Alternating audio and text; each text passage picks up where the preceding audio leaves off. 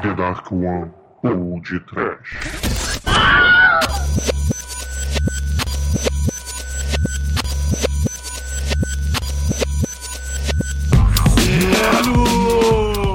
Logaritmo neperiano. É, cateto!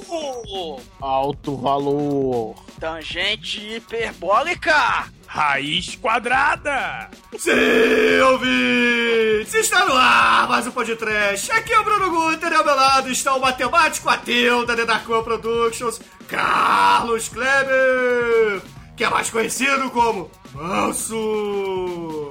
Aqui é o Manso. Você acha que conhece dor de cabeça porque não viu esse filme, né, Douglas?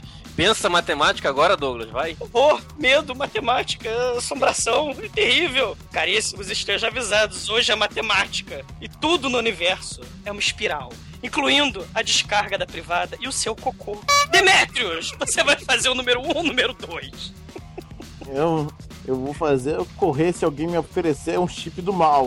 Não é, Almighty? É com muito orgulho que nós vamos falar de um filme protagonizado pelo Manso. Não é, Bruno Costa? é isso aí, Almighty. Afinal de contas, hoje é o dia do ajuste de contas com Deus. Saravá! Pois é, meus caros amigos e ouvintes. Dando continuidade ao mês do preto e branco aqui no Podcast, hoje falaremos sobre o filme Pi, de nada mais, nada menos que Darren Aronofsky. Mestre. É, e para montar esse time, estamos aqui com meu xará, Bruno Costa, que é um dos responsáveis pelo Cinecast e Transmissão Fantasma, não é, Bruno? É isso aí. Muito bem, Bruno, muito bem. Parabéns. Pagar estrelinha dourada, Bruno. Parabéns. Parabéns, parabéns. Mas antes que alguém fique maluco e raspe a cabeça, vamos para o programa. É o Mate fala matemática, senão vai levar porrada. é verdade.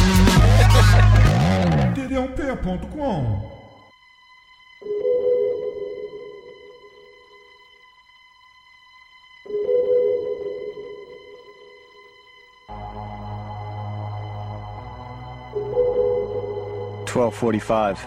Restate my assumptions. 1. Mathematics is the language of nature. 2. Everything around us can be represented and understood through numbers. 3. If you graph the numbers of any system, patterns emerge. Therefore, there are patterns everywhere in nature. Do you hear Kabbalah? Jewish mysticism. Insomnia haunts him and he twists and turns in his bed. Maybe that pattern is like the pattern in the stock market. The Torah. This 216 number. This is insanity, Max. Or maybe it's genius. I have to get that number. Hold on, you have to slow down. You're losing it. You only gave us part of the code.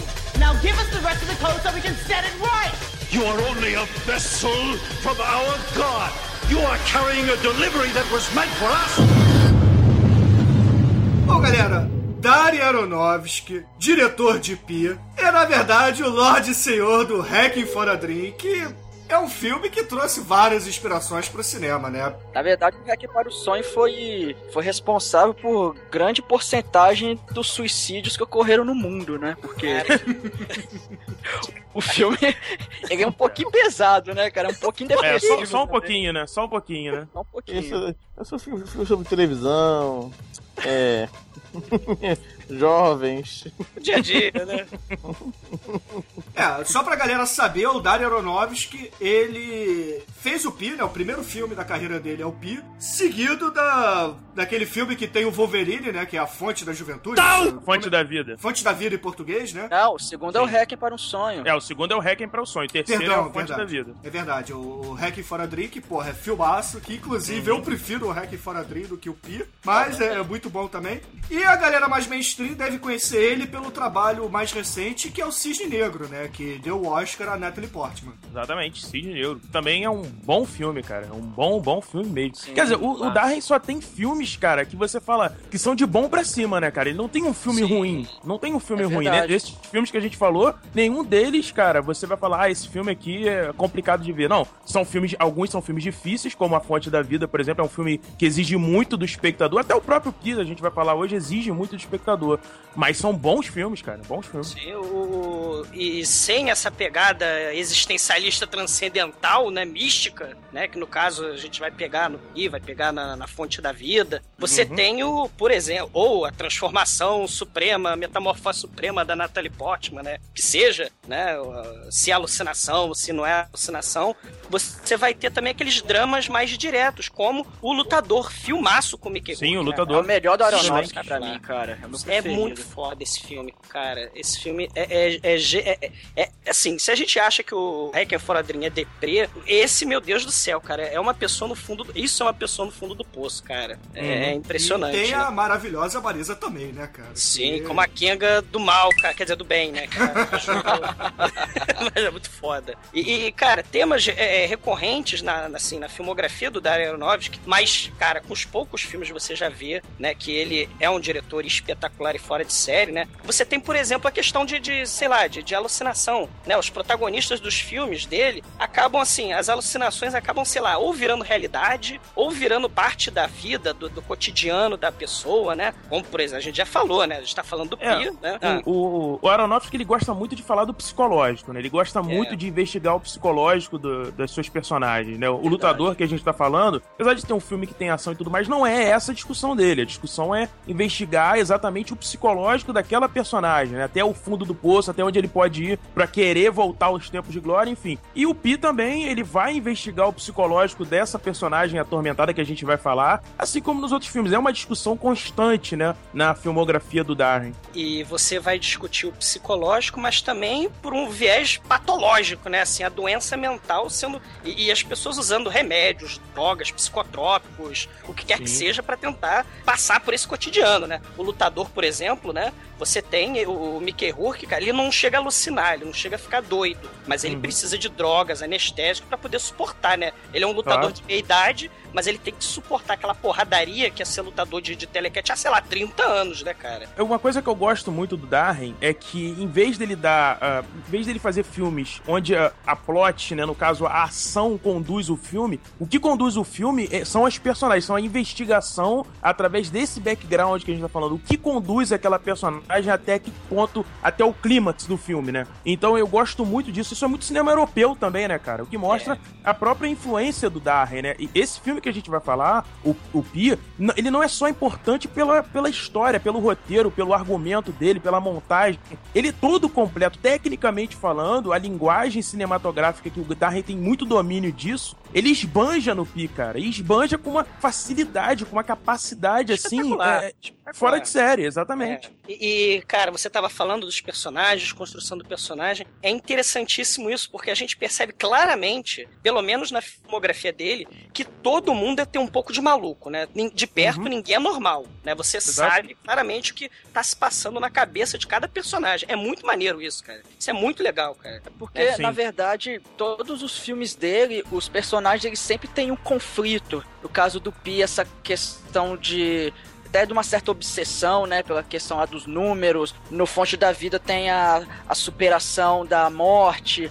No Lutador é a superação até da, da própria rotina, né, do Mickey Rourke, Uhum. de que ele não sabe fazer mais nada além daquilo, mas o cara tá velho, e aí, o que, que eu vou fazer? Eu acho que o Aronofsky, ele trabalha muito bem, cara, essa questão do conflito humano, que é sempre até uma coisa bem palpável, ó, apesar de ter essa questão das alucinações, de às vezes você não saber se a coisa é real ou não, mas é uma coisa que não é absurda, entendeu? É algo palpável. É, os personagens do Darren são bem humanos, né? São bastante humanos e por isso que você se identifica com eles, né? Claro que, obviamente, eles são bem loucos, né? Bem malucos, todos eles têm um, um quê de maluco, como o Douglas falou, mas você consegue ver um pouco de você ali, entendeu? Isso que é bacana, isso que é legal. Sim. Não tem um filme dele que não tem essa, esse tipo de construção. O, o Darren, ele é um, é um diretor de, de ator, né? É um diretor de personagens e não É verdade. aquele diretor que se preocupa com aquela tomada belíssima, não é nada disso. Ele quer é, mostrar que o personagem é o mais importante, a história daquele personagem é importante. né? Se eu falar que eu prefiro o Cisneu que o Requiem pro Sonho, você fica triste? Não, eu bato palmas pra você, cara.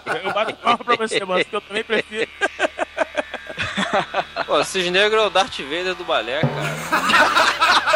Puta, essa foi a definição. Darth Vader parece Caralho. There will be no order, only chaos.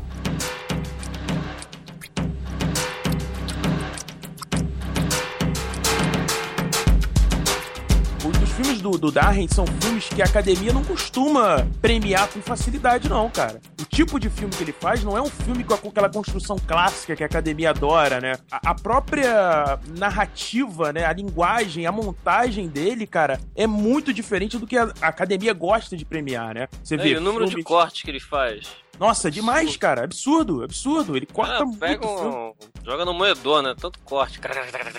Cara, é impressionante. Aquela cena, por exemplo, que a gente fala do remédio, né? Cara, são cortes É. rápidos, sabe? Intercalados. E a própria montagem dele lembra muito acossado do Godard, cara. Em alguns momentos, porque quebra a ação, você não entende a ação certa do que, que o personagem tá fazendo, entendeu? Tipo aquela cena da perseguição de acossado. É muito parecido a montagem. Então, ele, ele busca muito essa coisa, assim, essas influências europeias, novela e vague. O próprio expressionismo tem muito nesse filme. E, e nos outros filmes dele também. Então, cara, ele é muito complexo enquanto diretor, cara. É, é, ele tem muito do impressionismo, né? Você Também, você lá, sim. o- esse filme, inclusive, né, é o primeiro do, do Aronofsky, né? Ele, fo- ele optou por fazer o filme preto e branco pra poder fazer aqueles contrastes que são muito bacanas, né? Tem expressionismo também ali, muita utilização das sombras. Então ele gosta, pelo menos no Pi ele faz muito isso. Nos outros também, nos outros também. No Pi, até por como você falou, né, Bruno? A questão do preto e branco também, né? Remonta muito a esses filmes. E, e também ele usa isso como um padrão, porque o filme to todo trata disso, né? Trata de um grande padrão, coisas se repetem a todo momento, né? Narrativas se repetem. Então o preto e branco, né? O zero e um, como a gente fala e tudo mais, cara, são padrões. Ele joga isso no filme todo. Cara, eu tenho então preciso recomendar dois filmes que me remetem quando eu assisto esse filme. O Pia, assim, qu- quando eu assisti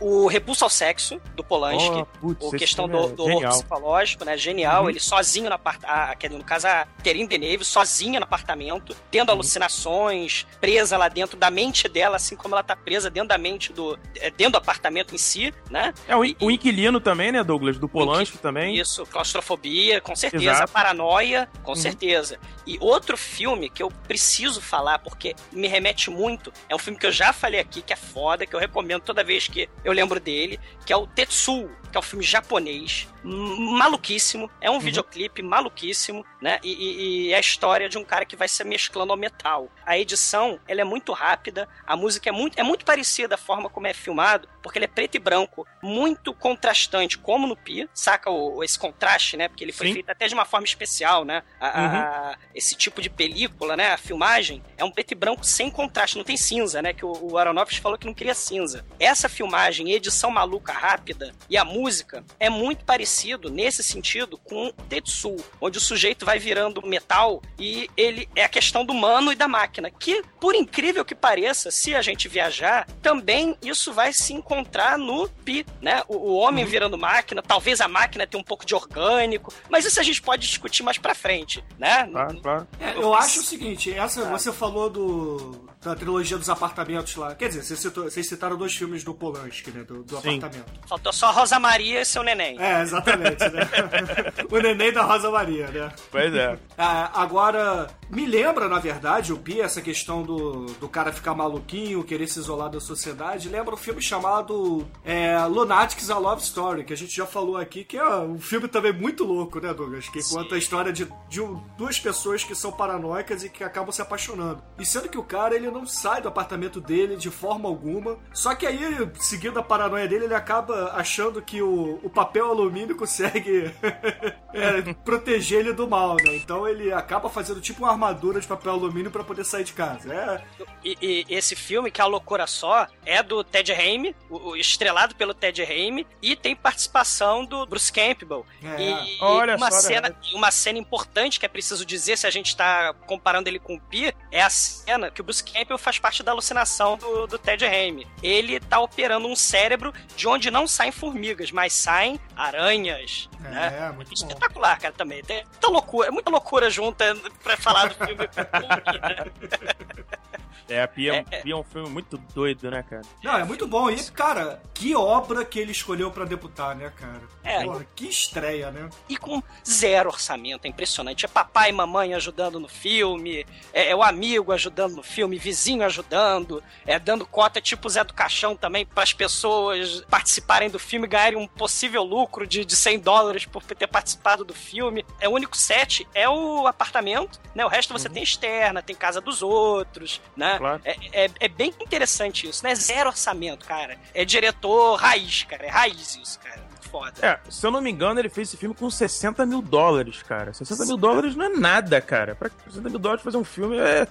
Cara, e fazer esse filme é impressionante, cara. E uma coisa interessante que eu acho do filme que o Douglas estava falando, essa coisa de debutar, né? Eu acho que para mostrar que ele conhecia a linguagem e, e- e principalmente dominava ela, você vê que ele, a, a forma como ele faz os planos, a própria forma de composição das cenas, a forma como ele brinca, muito plano detalhe, muito tipo de. eh, ele faz alguns planos abertos. Cara, ele, ele brinca com os planos de uma forma de quem conhece, de quem sabe, de, de gente que tem experiência nesse cinema. E é o primeiro filme do cara, né, bicho? Impressionante, é impressionante. E, e, e é aquilo, você pode fazer um cinema foda, poderoso, nervoso, com, com, com, conteúdo de qualidade, sem precisar gastar 780 trilhões de dólares, né, pra fazer carros explodirem e etc, né, cara? Robôs gigantes ficarem brigando em cima de uma ponte, entre outras coisas, né? É, é 60 mil eu faço dois filmes.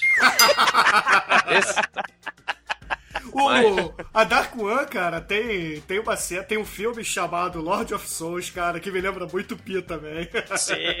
Aliás, eu, ah, entendi. Muito- Só que esse filme não é do Manso, né? É do teu irmão, né, Manso? É, exatamente. é estrelado pelo Manso, muito foda. Exatamente, é, cara. Mas tem essa coisa, a gente fala mais pra frente. do- É, sim, Lord of Souls. Beleza. E no elenco do filme, galera, a gente tem o, o grande Salamanca do seriado Breaking Bad, cara, que eu ando viciado pra caralho nesse seriado. Vi em lo... Depois que a Angélica lá do Masmorra me recomendou esse seriado, eu não consegui parar de ver, cara. Vi todos os episódios um atrás do outro. Foi ela que me recomendou também, cara. Exatamente. Obrigado, Angélica. Muito foda. E o Salamanca, na verdade, o nome do ator é Mark Margolis, né? Que é figurinha carimbada nos filmes do Aronofsky, né? Que ele faz o mestre, o mentor, né? O, do grande Maximilian Cohen, né? Que é o interpretado pelo Sean Goulet. E o Sean Goulet é um matemático maluco, paranoico e manso, né? Manso. Eu? Cara, ele é o Manso, cara. Manso, Eu? o que você tá fazendo lá, cara? Tava perdido lá no Nova York judia. Fazendo o que lá, cara? Ô,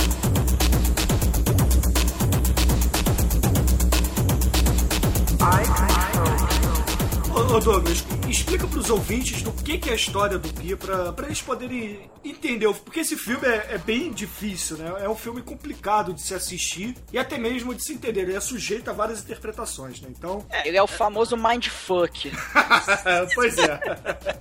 Então dá uma explicada rápida né, no filme. Não precisa também se alongar muito. Não vou entrar muito no, no- no mérito, mas assim, é um filme narrado primeira pessoa, né? Você tem a mente do, do- do protagonista, né? você tem o protagonista é quem vai narrar o filme, ele que vai. A gente vai, vai viajar no filme através do, do protagonista, né?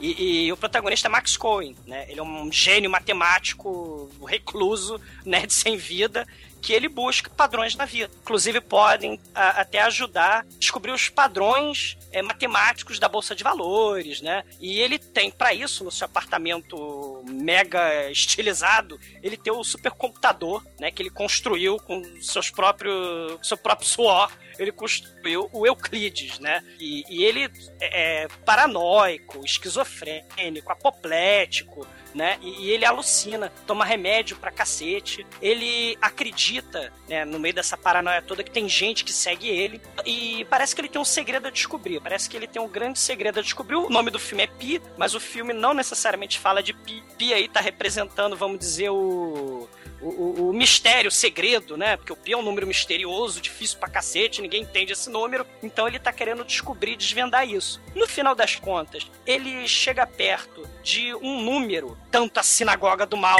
quanto os, os agentes da Bolsa de Valores, eles querem esse número que tá na cabeça do Max Cohen para poder vendar a- o segredo do universo, cara. E é uma viagem surreal o filme inteiro, cara. É, é muito espetacular, cara. Eu adoro esse filme. Eu acho que só faltou você dizer, Douglas, que o, o Max Cohen ele tem três diretrizes, né? Um, matemática é a língua da natureza, né? A linguagem da natureza. Dois, qualquer coisa pode ser representada por números. E três, se você graficar os números em qualquer sistema, padrões vão surgir, né? São essas três grafitar máximas. o número? Graficar, né? Você colocar em um gráficos. puxador. É um, é um puxador CDF. Não, graficar, cara. Você pôr em gráficos. Ah, tá. Então, Eu grafico, plotar. graficas, ele grafica, tá certo. Diga plotar. Plotar, ah, porra. Plotar pode, mas graficar não, cara. Então não existe essa palavra. Claro que existe, cara. Porra, eu uso o archipar e vocês não reclamam. É, você pode Ah, não? Ah, porque tudo pode ser representado através. Porque é a linguagem da natureza, né, cara? Você pode surgir um padrão escalafobético se você determiná-lo, né? Mas vamos aproveitar que o Manso é um cientista maluco do mal aqui do podcast. Do mal.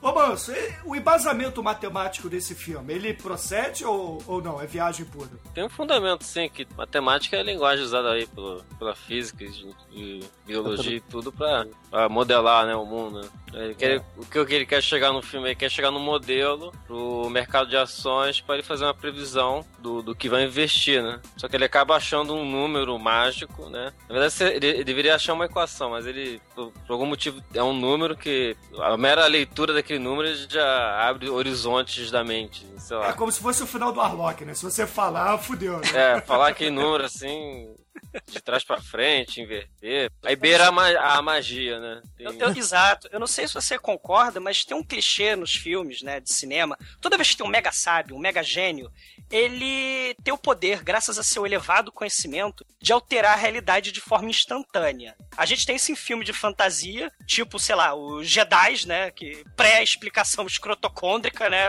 Mas, assim, se a gente viajar um pouco, tem outro filme dos hackers. Angelina Jolie, vocês lembram que tem o Salsicha também? Esse, Ah, esse boa. filme é bizarro, porque é aplicação instantânea do conhecimento, manipulação de computador, hackear é, computador que as coisas acontecem. Você faz tudo naquele filme e é instantâneo. Você tecla alguma coisa e instantaneamente os sinais de, de Los Angeles se, se, se alteram ao bel prazer deles, eles soltam pessoas da cadeia e por aí vai, né? É o superpoder que o conhecimento proporciona, né? Também, se a gente viajar também, o Mente Brilhante, né? Que é um filme, inclusive, foscarizado. Sim, né? É, o- é aquele clichê do, do mega sábio que consegue deter o poder sobre a realidade, né? Graças ao não, conhecimento. não podemos esquecer do nosso queridíssimo e trash, muito trash, aliás, Código da Vinci, né? Ah, porra, não. Não, não, não, não. Não, olha só, eu, eu puxei essa discussão. Peraí, peraí, gente, peraí. Eu puxei essa discussão porque eu queria entender um pouco dessa parte matemática, né? Porque o filme fala da onda de Elliot, né? Que é até usada no- hoje em dia na, na Bolsa de Valores, né? Fala muito de fractais, aquela sequência de Fibonacci e aquela Golden Ratio, né? Que o Manso sabiamente me explicou, né? Porque afinal de contas ele detém o conhecimento, que é a proporção áurea, né, o Manso? Então eu queria saber se isso realmente é real, se isso se aplica, se ver se você consegue explicar isso um pouco pro, pros ouvintes aqui do podcast. Mas é Sério? claro que sem, Eu vou, eu vou, sem eu vou, aprofundar muito. eu vou pro canto dos burros lá, usar o chapéu dos burros, porque matemática é sinônimo de filme de terror pra mim, cara. Quer saber pra que serve o, a proporção áurea? Não, eu quero saber se, se tudo isso, se, por exemplo, se todas essas teorias e, e etc, elas conseguem. Elas têm uma ligação que pode chegar ao número mágico, por exemplo, ou se isso é fantasia. Não, chegar no número mágico não tem, não. Tipo, se tem série de, série de Fibonacci, que tem relação com o, o porção áurea, que dá, que você consegue desenhar é aquela espiral, um tipo de espiral, né? Que ele mostra até lá na, na abertura e no, ir lá pro, no judeu no meio do filme. Mas isso aí dá, tipo, dá alguns padrões na natureza. Dá, tipo, lá o, o espiral dá aquela formada concha do, do caracol, né? Outras coisas também. Tem vários modelos que dão, assim, que você faz similaridade com a natureza. Tem lá o do fractal, é, teoria do caos. Tudo você tem procurando assim funções que, que você enxerga algo que. Mas que na verdade é um modelo, né? Você, o que, que é? Ser um modelo, o que, que é um modelo? O modelo é uma coisa que você tenta assim, estudar a natureza, né? Tipo, a realidade, a realidade tá lá, mas o modelo é só uma, uma fração dessa, dessa realidade, né? Você não consegue fazer um modelo de, que se aplica a tudo. Então, na verdade, não existe um modelo. É, não, você não tem um número universal, nem uma equação, nem um modelo universal, né? Nem física teórica, nada disso. Não, na física a gente tem até aquela ideia da, do, da teoria do tudo que eles querem chegar, né? Na verdade é uma teoria da unificação. Que na física você tem alguns modelos, tipo, tem o eletromagnetismo e a gravitação, que eles não têm uma relação direta. Então eles estão tentando juntar essas coisas, né? Tem a teoria nuclear e tal. Então eles querem chegar, pegar isso tudo e juntar algo e dizer que é a teoria do tudo teoria unificada. Né? Isso é um exemplo. É, mas você não, não, não chega num número universal que você vai É. conseguir explodir o universo. Ou É, sei não, lá, não vai. ah, que merda. Não. Tava pensando em virar cientista aqui, pô.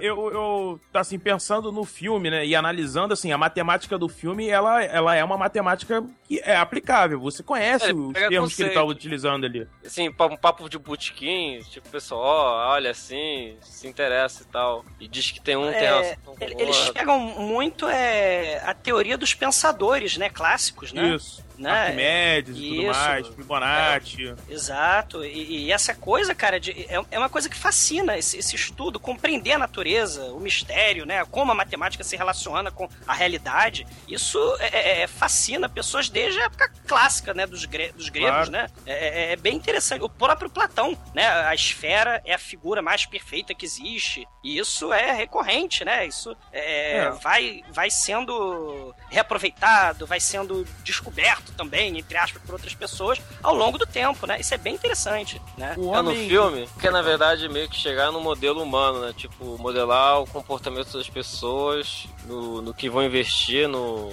negócio. Isso aí me lembra mais aquela história do Asimov lá da, da fundação, que o cara chega no, no conceito da psicohistória, né? Ele modela todo a previsão do futuro. Né? Diz que aquilo é puramente um modelo puramente matemático, ele consegue prever o que vai acontecer a partir do- dos acontecimentos presentes e ver o futuro. Né? É, Então, eu uma acho coisa assim, é, tipo a vidência explicada pela ciência. Eu acho que o Max, o que, ele, o que ele quer mesmo é entender o mundo através de padrões. Ele quer poder estabelecer padrões para tudo que ele vê. Afinal de contas, ele é um matemático, né? ele pensa de forma racional. E de forma racional, ele tenta racionalizar tudo. Ou seja, Isso. todos os processos humanos, sejam é, através de relações, seja através da natureza, seja através de como nós enxergamos o mundo, eles podem e devem ser vistos através de um processo lógico e racional que é a matemática. A matemática é o talvez o processo mais lógico que o ser humano ut- utiliza ou inventou durante a sua história para quantificar, para dar números, para formatar um tipo de pensamento. Então o que o Max quer fazer é isso, É- é- pelo menos é a minha, assim, é o que eu enxergo do filme. Ele vive num mundo em que ele não compreende esse mundo e ele é um gênio, ele é um matemático. Então o que, que ele precisa? Ele precisa dar números a esse mundo. Então essa é a busca dele, que depois se intensifica no filme. É, Primeiro ele procura padrões mais simples para chegar a um padrão que seria a racionalização de Deus. Double rainbow all the way across the sky.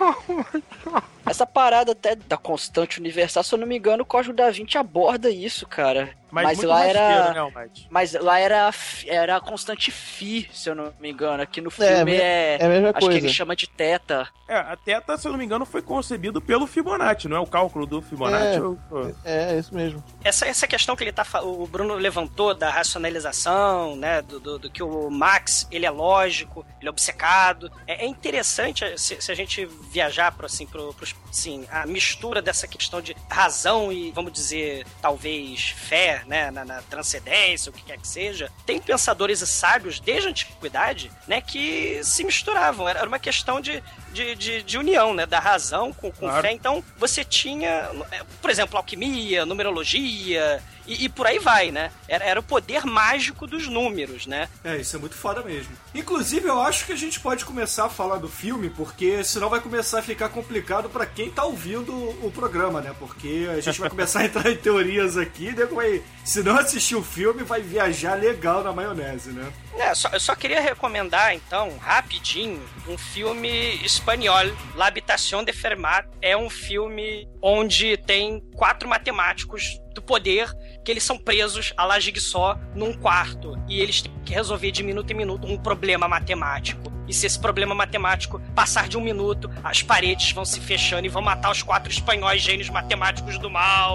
É um filmaço que é, é, tem um pouco dessa questão da franquia do Jigsaw dos Jogos Mortais e tem um pouco do Cubo também. Né? É, é, é bem bacana. Só, só pra recomendar, tá recomendado. Pô, que foda, eu vou assistir, cara. A universe of numbers that represents the global economy. Millions of human hands at work, billions of minds, a vast network screaming with life. An organism. A natural organism.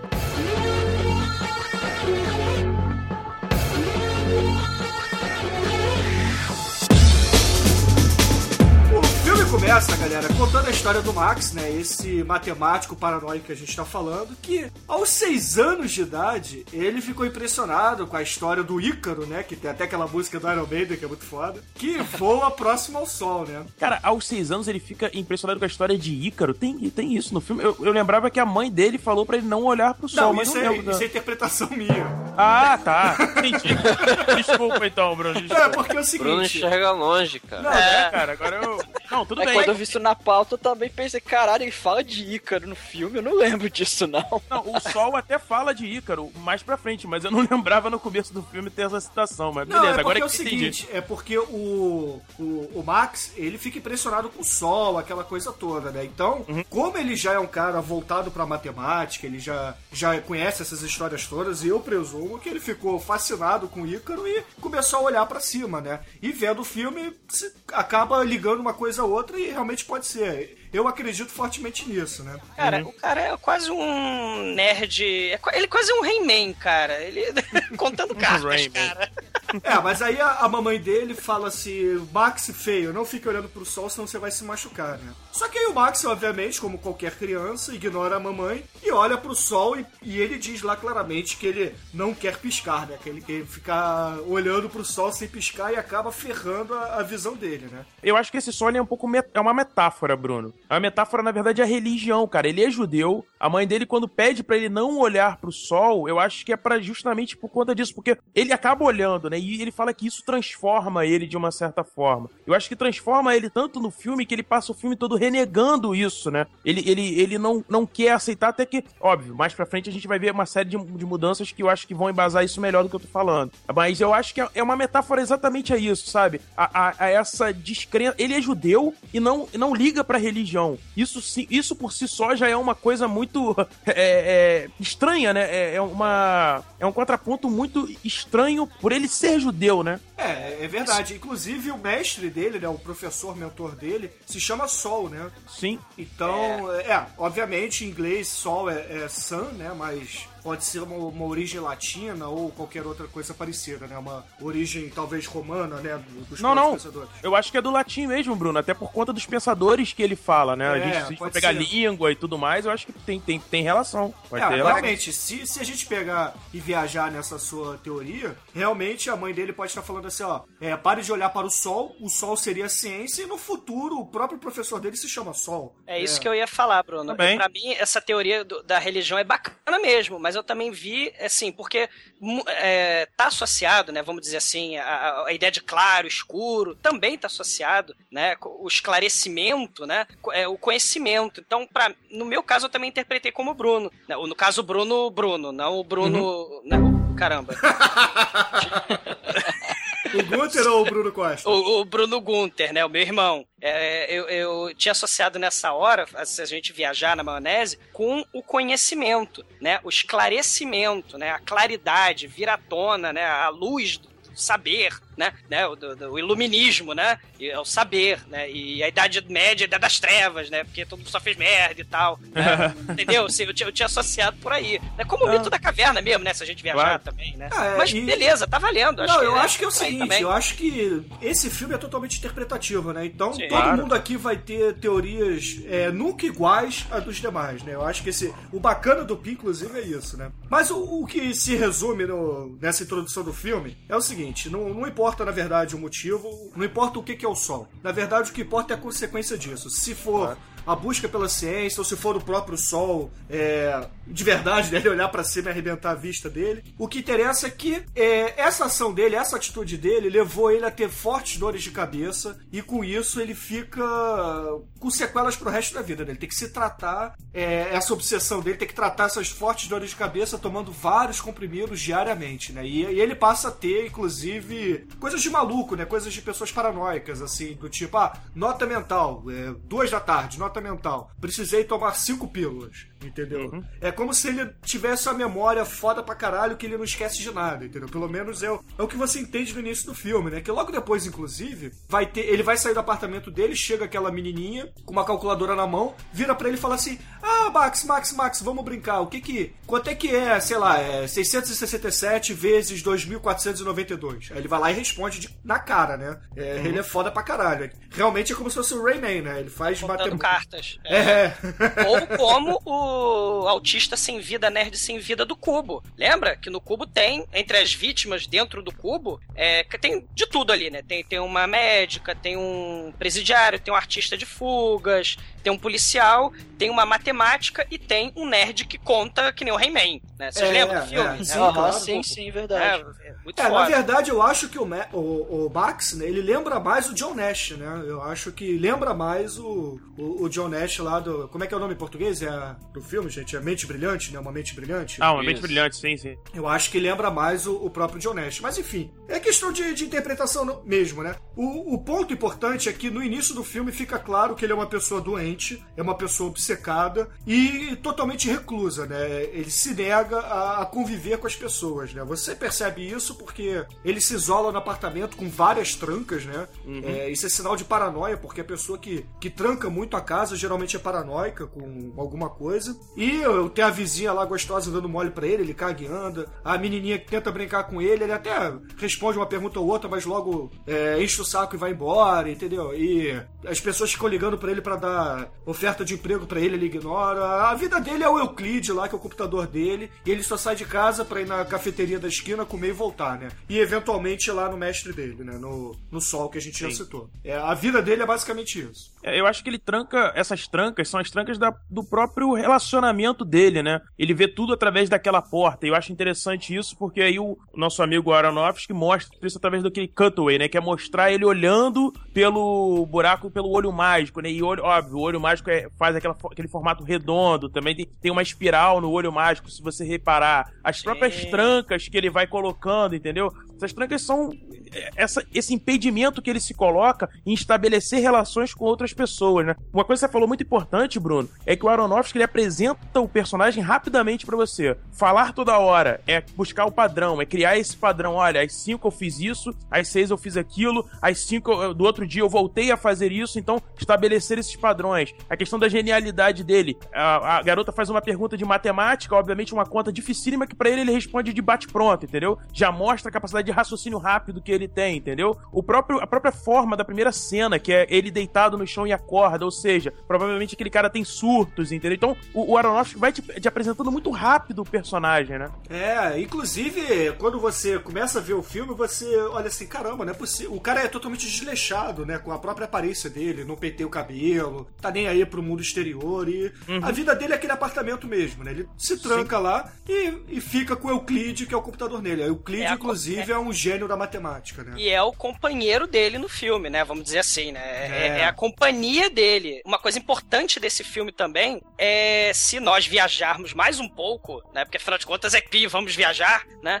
O, o organismo, por exemplo, né? A matemática é vista como o quê? Como uma forma de interpretar padrões da natureza. Né? A natureza tem sua vida própria, a natureza está viva e a matemática, por conseguinte, está viva também. Então é uma questão de a, a natureza viva. O Euclides parece que é um organismo, ele fala que tudo está vivo. E se a gente remeter, como a gente estava falando aos sábios antigos pagãos, o, o, a, a mãe natureza, a Terra, era um organismo vivo. Isso ele é associa logo no comecinho do filme, no seu no, no diálogo interior lá do, do, do, Max, ele fala também, né, que ele busca padrões, porque a matemática é um organismo também. Os padrões se formam como né, num, num organismo. Como tudo na, na, na vida, na, na, natureza, também a matemática está viva. Né? Isso é, é importante também a gente citar, porque o próprio Euclide é um computador que, à medida que o filme vai passando, né, não sabemos se é alucinação ou se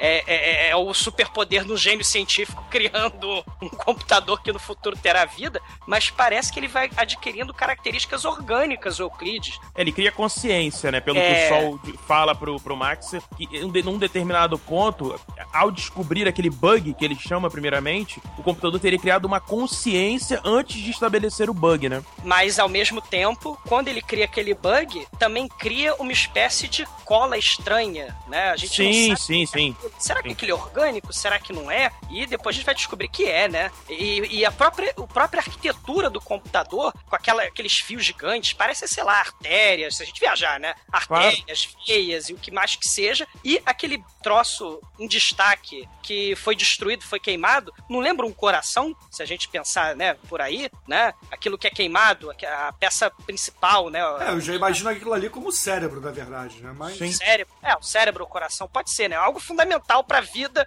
do Euclides, daquele computador, né? É, aquilo ali, na verdade, é o processador que queima, que o, o próprio Sol, mais à frente no filme, explica que qualquer computador, quando chega próximo ao número mágico, a- ao número sinistro lá de 216 let é, letras, é dígitos, letras, né? Que pro, pros judeus depois a gente vai ver que cada letra, na verdade, é um número. Uhum. É, esse de 216 caracteres, ele, na verdade, explode o computador, né? Ele funde o computador, né? Queima o e tá, computador. e tá fundindo a cabeça do nosso pobre Max, né? Isso é inter... eu, eu puxei essa questão do orgânico no computador, na máquina, pra fazer para fazer falar sobre isso, porque o, o Max como vocês falaram, ele tem é toque, né? Transtorno obsessivo. Ele parece a máquina. Ele Uhum. é todo metódico, ele é todo. Ele calcula muito rápido como um computador. Ele tem um cérebro muito específico como uma máquina. E parece que as- ele tem um funcionamento muito parecido com o de um computador, como a gente vai ver adiante. Então você tem esse, esse contraponto, né? O computador lá, o Euclides, parece que é orgânico,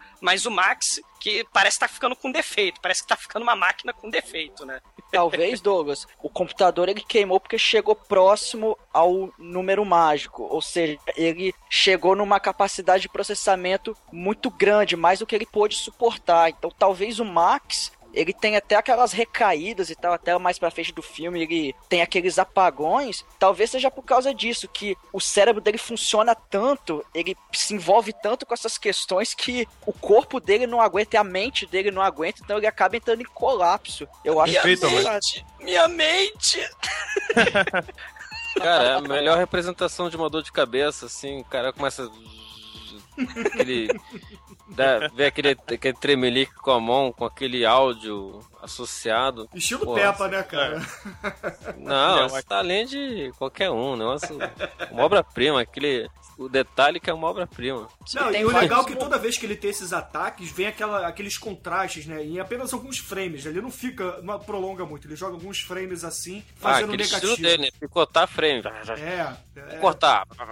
É muito bom, cara, é muito bom. E, an- e e antecipando o filmaço, a obra-prima Hacking for a Dream, né? Ele tomando aqueles remédios, aqueles comprimidos, não é? Sim, sim. É. Que é uma característica do, dos, dos personagens do, do Aronofsky, né? Essa coisa de tomar o remédio, esses É. cortes rápidos e tudo mais. Uma coisa que eu queria falar, Gunter, que o Almighty falou que eu acho perfeito, Almighty, é, acho que o raciocínio é esse mesmo. Tanto é que, lógico, o filme todo, a dinâmica do filme é muito rápida, mas o começo, até a metade do filme, antes dele descobrir a, a- realmente que estava tudo relacionado à questão das elipses, elipses não, é espirais, né? E tudo Espirais. mais, os cortes, eles, óbvio, têm um- uma velocidade considerável, mas ele aumenta, o Aronofsky, ele aumenta os cortes na montagem do filme, do, do- do- da metade do segundo ato em diante, os cortes são ainda mais rápidos. Naquela, naquele momento que ele tá pensando, quando ele descobre descobre que realmente tem relação à espiral, que ele vai descobrindo o padrão, inclusive, na, na bolsa de valores, e que ele já começa a reconhecer os números, você vê que acelera muito, cara. Acelera muito a, a montagem. Você vê que a tela quebra até um pouco da ação. É perfeito, é isso mesmo, Amate. É o cérebro dele funcionando cada vez mais rápido. My hypothesis. Within the stock market, there is a pattern as well. Right in front of me, hiding behind the numbers.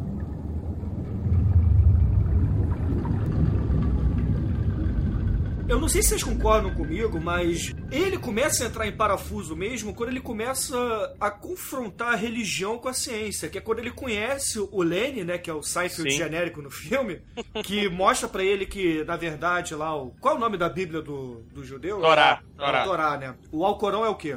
O Corão é dos muçulmanos, né? Ah, dos muçulmanos, isso. Quando, quando o Lenny, né, mostra o Torá pra eles, né, e fala que cada letra, na verdade, é uma representação de um número, e o Torá todo é uma equação gigante, que aí ele começa a entrar em parafuso porque ele começa a pensar assim, pô, será que a religião também é matemática? Também é Sim. regida pela, por essa lei da natureza matemática? E aí ele começa a ficar maluco, e aí sim que o, o bicho começa a pegar, né, porque ele fica mais obsessivo ainda, fica mais paranoico ainda, e fica curioso, né? E aí o Aronofsky nos brinda com, cara, uma sacada genial. O filme é rápido na montagem, mas nesse ponto ele desacelera tudo. Ou seja, o tempo subjetivo que ele usa muda do filme. Então o personagem que você falou, Bruno, o Max, ele vê tudo devagar naquele momento, porque o cérebro dele tá fazendo a correlação de todas as informações que ele tinha. E depois ele acelera de novo o filme. Cara, o Aronofsky é foda, bicho. É, ele tá processando. Pro- dá- Exatamente. é, Downloading. Né? Esse é tipo meu computador, né? Mas deixa pra lá. Foda, cara.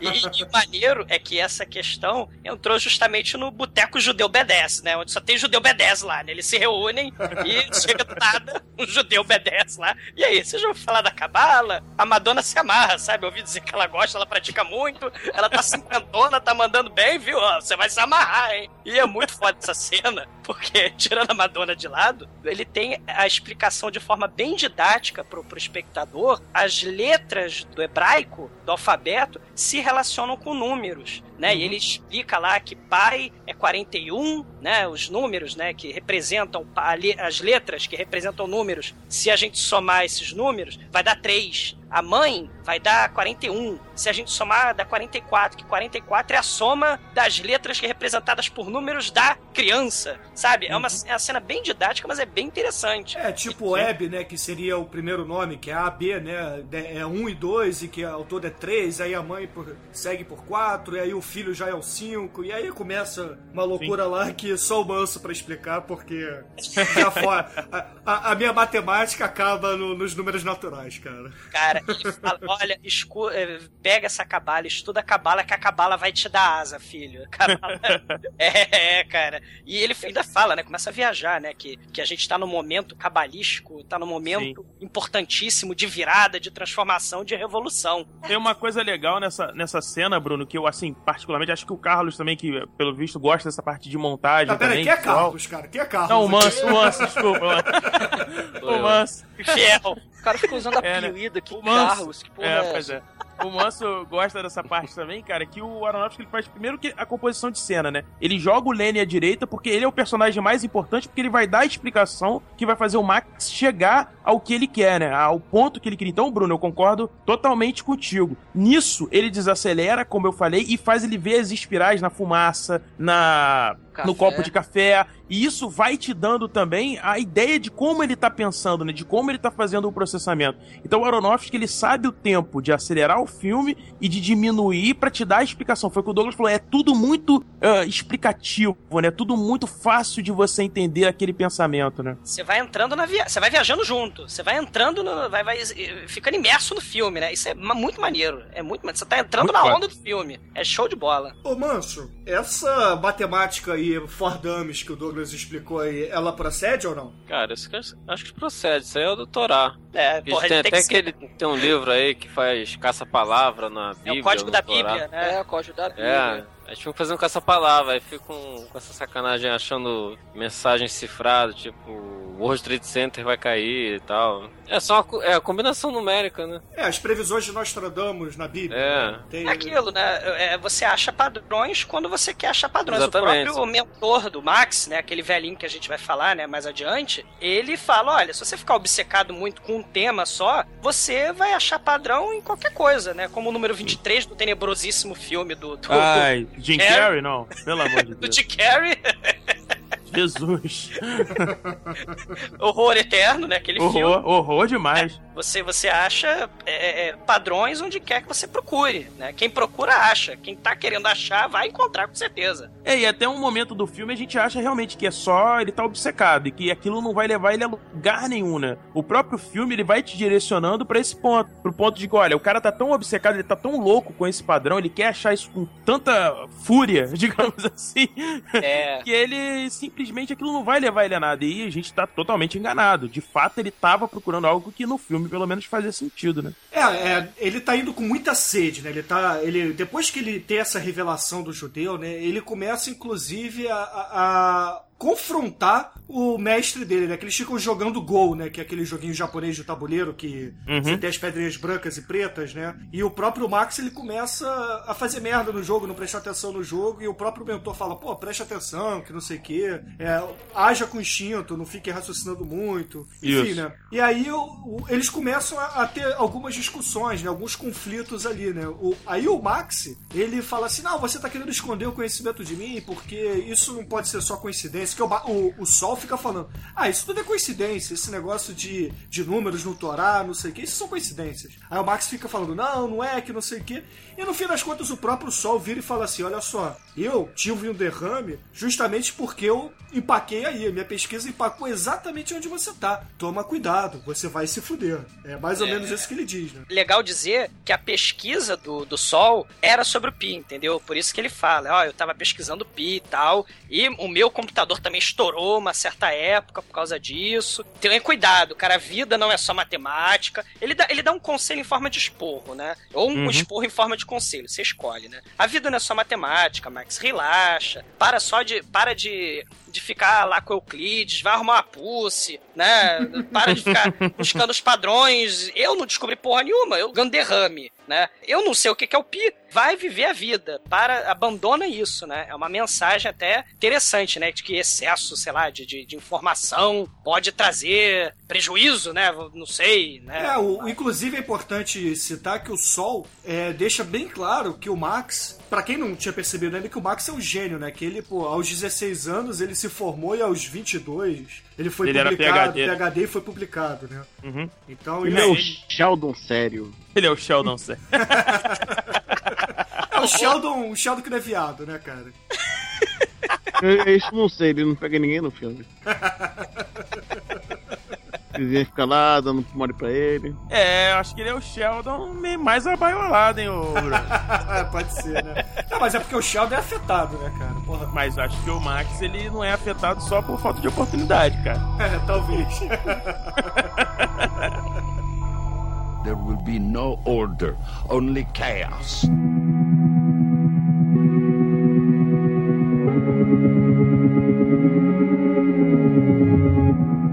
Acho interessante a forma como ele apresenta o mentor, né? É, primeiro, é um homem que, pra, te- teoricamente, pe- pela narrativa, por tudo que ele faz, ele desistiu dessa pesquisa, né? Ele chegou a um ponto em que ele não ultrapassaria, né? Eu acho interessante a mesa, né?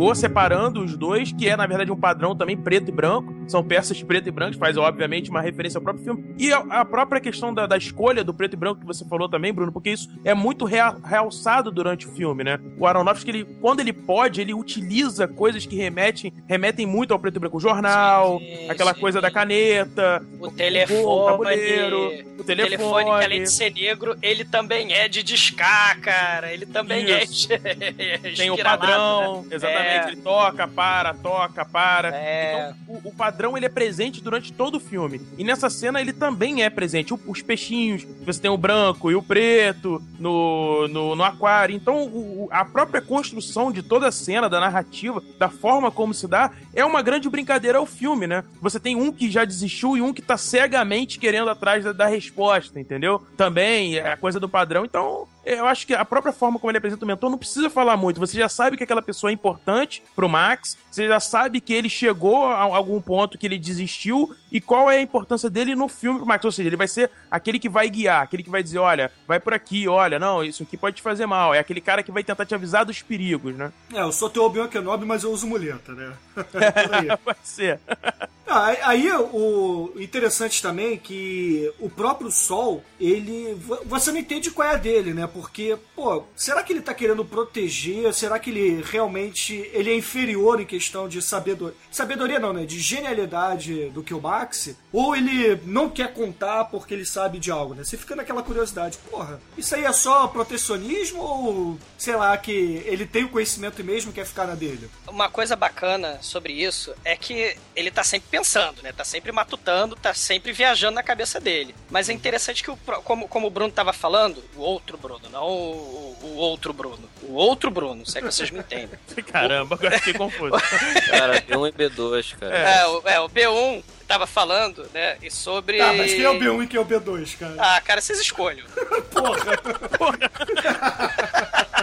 Tiraram para o ímpar, Bruno. Crio, crio um padrão pra vocês. Cara, o filme segue um padrão muito bacana, no sentido de que ele tá no apartamento. Aí ele, caramba, descobri uma coisa, minha cabeça vai explodir. Vou pro boteco judeu B10. Aí depois do boteco judeu B10, ele vai pro, pro mentor dele, pro Sol. Aí depois do Sol ele vai pro metrô. Aí depois pro metrô ele volta pro apartamento. Então o filme, as cenas, as sequências de cenas são esse padrão. É muito bacana isso, cara. É, é muito. Assim, descobri uma coisa. Vou, vou pra cá. Agora vou pra lá. Agora vou pra cá. Ele vai é, é, é, tentando descobrir a verdade, mas sempre voltando, né, ciclicamente ao padrão, né? De tô, tô dentro do apartamento, depois eu vou pra não sei aonde, depois eu vou pro boteco judeu, depois eu vou falar com o meu mentor, depois eu vou pro metrô, e no metrô, horror eterno, né? Você tem sempre, toda vez que tem um metrô, tem o horror eterno, né? Tem, e é o padrão, né? Tem o padrão É. de acontecer algum surto dele, né? Exato, exato. Isso é Verdade, bem, é bem verdade. interessante, é bem, é bem bacana.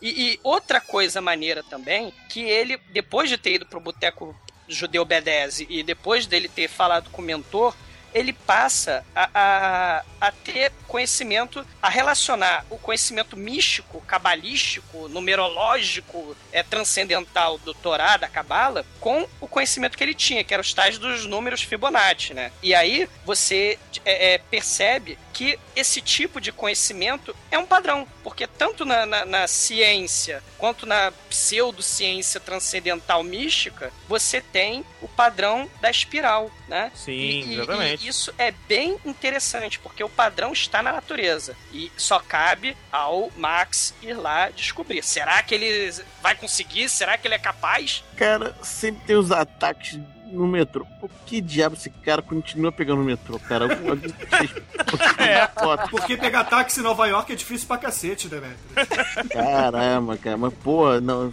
Ontem teve um troço no metrô. Anteontem eu tive outro troço no metrô. Caralho, eu não vou pegar o metrô hoje. Puta que pariu.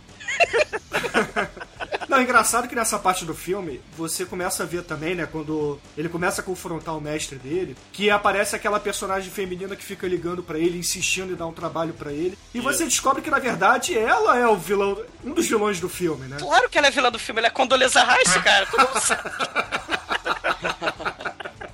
Aí você descobre que na verdade ela trabalha para um, talvez um conglomerado de, de Ah, empresas ou, ou de, Tem até um lá. nome, né? Eu esqueci o nome da empresa que ela trabalha. Ela, fala o nome, são É. associados, né? Coisa assim. É, é o grupo lá do Michael Douglas querendo quebrar Wall Street. Michael né? Douglas. Então, Então ela, ela chega e oferece aí, porque o computador dele queima, né? Com esse bu- bug, o Euclid queima, e aí ela descobre e começa a perseguir ele, né? Começa a É ligar tipo pra na ele. mão dela. Acabou. É, aí ela chega uma hora no filme que ela, depois que ele tem uma alucinação no metrô, é, vê o, o velhinho lá cantando no jo com o jornal, não sei o que, o maluco lá com a mão pingando de sangue, enfim. Ele acorda na última estação do metrô com o nariz sangrando. Aí ele sai do metrô. E vai parar na terra do Warriors, Coit Island. é verdade. Não, na terra do Requiem para o Sonho. Também, olha que lugar terrível. Nossa, É. mãe. Aí ele sai do metrô, encontra com a Condoleezza Rice lá, né? From Hell. E ela vira e fala assim: olha só, é, eu descobri que o Euclid tá na merda, queimou, mas eu tenho aqui o chip Megalovax poderoso que pode levar o homem à lua. Ele é proibido, ele é do mal, mas eu vou te dar porque eu tenho contatos. Mas você tem que fazer um favorzinho pra mim, né? Esse favorzinho que é foda. E não é sexual, cara. E não é sexual. É o contrato, é, contrato do, do demônio, né, cara? é, Fausto. pois é. é, é Fausto. Mefistófeles, né? Assina Exato. aí. Cara, se fosse pra comer a mulher, ele. Não, obrigado. A cara do Condoleezza Rice não, não rola. Ela, é, cuidado com ela que ela gosta de dar uns tapas também, né, cara? Ela é perigosa, cara. Cara, o o Bruno, essa parte aí é interessante, assim, eu voltando àquela viagem que eu tô falando, que ele vai, o, o Max, ele vai consertar o Euclide, né? O doutor vai operar. Porque o, o, aquilo que eu tava falando que o Euclide é quase como organismo, o Max vai calçar luvas, vai botar... Ah, verdade, verdade. Ele vai pegar uma parte do co- computador que parece um coração ou cérebro, e aí você vai ter. Parece que é uma operação, né? E, e- e- e aí você tem o elemento surreal megalovax foda do filme. Você tem as formigas passeando pra lá e pra cá, como, e tem aquela cola plástica grudenta que no- no- nos bastidores o Dario Aronoff falou que sufocou todo mundo no- da equipe de filmagem, né? Que é aquele, aquela cola de silicone, né? Sei lá, né? E, e aquilo ali com os refletores, com, com aquela com aquele equipamento de computador bizarro e as luzes, aquilo levantou fumaça, queimou aquilo tudo e todo mundo ficou viajando. O filme é uma viagem por causa disso, né? E, e- e- e essa cena é bem interessante porque são os aquilo que a gente está falando, os elementos orgânicos, né? Humanizando aquele computador, né? É- é- é, será que ele vai conseguir se- ressuscitar esse computador, né? É, é muito bacana, né? Ao- e ao mesmo tempo, enquanto ele tenta ressuscitar o computador, você vê que ele, como máquina, porque o corpo humano não dizem que a máquina é perfeita, ele como máquina tá indo pro beleléu, né? Tá entrando em colapso lá o, a sua, o seu HD principal, sei lá, o seu, Win- seu Winchester. Olha só, tá certo? Bravo! É, só o termo cunhado no início dos anos 80 que ninguém usa mais, mas tudo bem.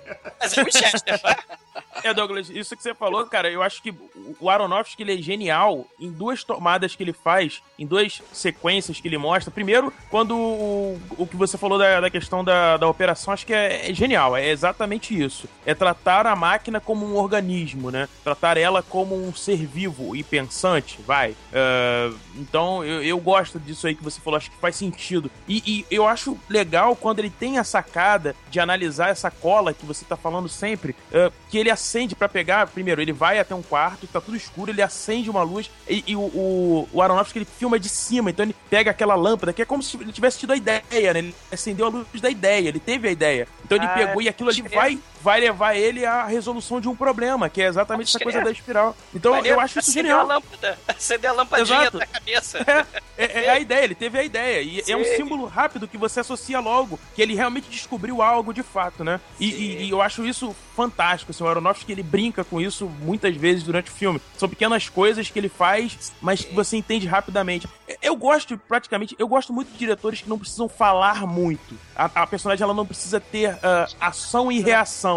Exato, visualmente só você vê e você entende, numa cena, num take, num momento, entendeu? Ah, Muito, muito. Ele é mestre. Essa, isso que você tá falando das câmeras, filmar assim, filmar assado. O, o- assim, vendo os bastidores do, do DVD lá, os extras, é muito bacana, porque aquele set tinha parede, o apartamento, né, do, do, do- do Uhum. Max, é parede que saía, e, e- e, sei lá, a equipe tinha que enfiar a câmera de um certo ângulo pra fingir que o apartamento tá mexendo as paredes. Ou ele, eles construíram com um orçamento de, sabe Deus, 60 mil, dólares, eles fizeram uma câmera e pregaram essa câmera na mão Uhum. do Max, do ator, e, e, e dá aquela sensação de perseguição de paranoia. Por exemplo, a perseguição no metrô, ou quando ele tá Isso. viajando e doente, dopado no, no, no- no hospital, não, no, no apartamento dele. É a ele- Snorri-Pen. e- e- e- isso, ele dá aquela sensação de perseguição ou de, de viagem, né? De que o personagem é, é, tá viajando, tá flutuando, né? É muito bacana. E tudo com um mísero orçamento, né? É muito bacana. É, e isso inclusive tem aquela cena que ele fica rodando, né? Que a câmera fica rodando em volta dele, isso é muito bacana também. Nossa, genial, genial, Bruno. Aquela, essa, aquela essa cena é muito foda também, cara. Espiral, Muito né? foda.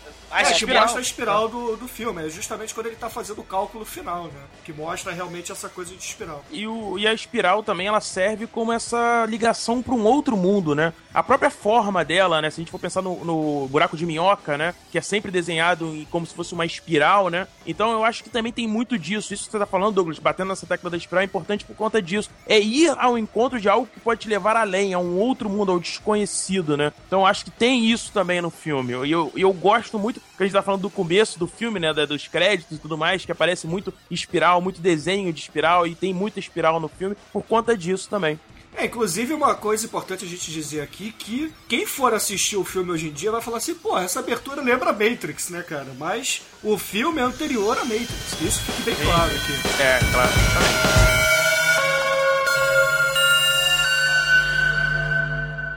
Therefore, there are patterns everywhere in nature.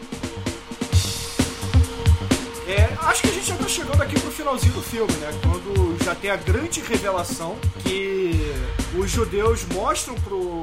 pro ia falar Aronofsky, né? Que os judeus mostram pro, pro Max que ele tem que achar o número santo, né? Porque na verdade o número de 216 caracteres que ele tá procurando é um número santo que pode é, levar o Messias do- dos judeus a encontrar diretamente com Deus, né? É o, nome de Deus em números, na verdade. É, né? exatamente. É, mas é, isso aí depois o, o Rabino Mor lá explica, né? Que Isso. na verdade esse, é, esse nome, né? Esse número de 216 caracteres é o nome de Deus, né? E nesse meio tempo também o nome de Deus pode ser usado pelos malvados de Wall Street pra ganhar dinheiro, né? E também serve pra dar derrame no, no poderoso Salamanca, né, cara? No Sol Cara, Salamanca. Canalhas, canalhas. É.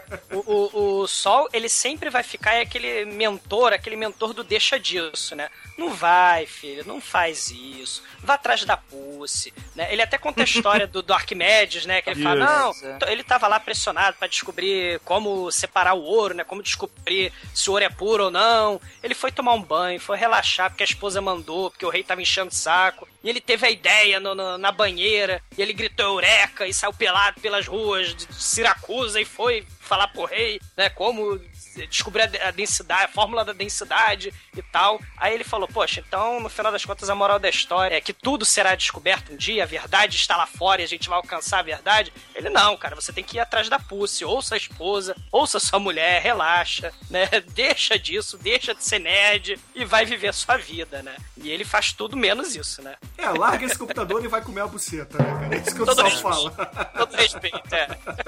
É interessante que eu acho que essa, essa brincadeira do final da, da palavra, do nome de Deus, né? Na verdade é uma grande metáfora. Não use o nome de Deus em vão, né? Porque na verdade eles não sabem o nome e querem o nome pra alguma coisa, cada um óbvio, pros seus princípios eh, e para suas, enfim, convicções. Mas ele é o escolhido, ele mesmo fala isso, né? Vocês não entenderam, vocês têm os 216 dígitos, mas vocês nunca vão entender o padrão nesses 216 dígitos, que leva ao nome de Deus, porque não é só ter os 216 dígitos. Nele existe um padrão que leva ao nome. É, você tem que entender como é que ele se relaciona, você tem que entender Isso. como absorver esses números, senão não adianta nada. E detalhe, é, e detalhe, você tem que esquecer Indiana Jones e a Última Cruzada. Piavé é o cacete. O nome de Deus é grande pra cacete. Haja amarelinha pra pular aquela porra lá.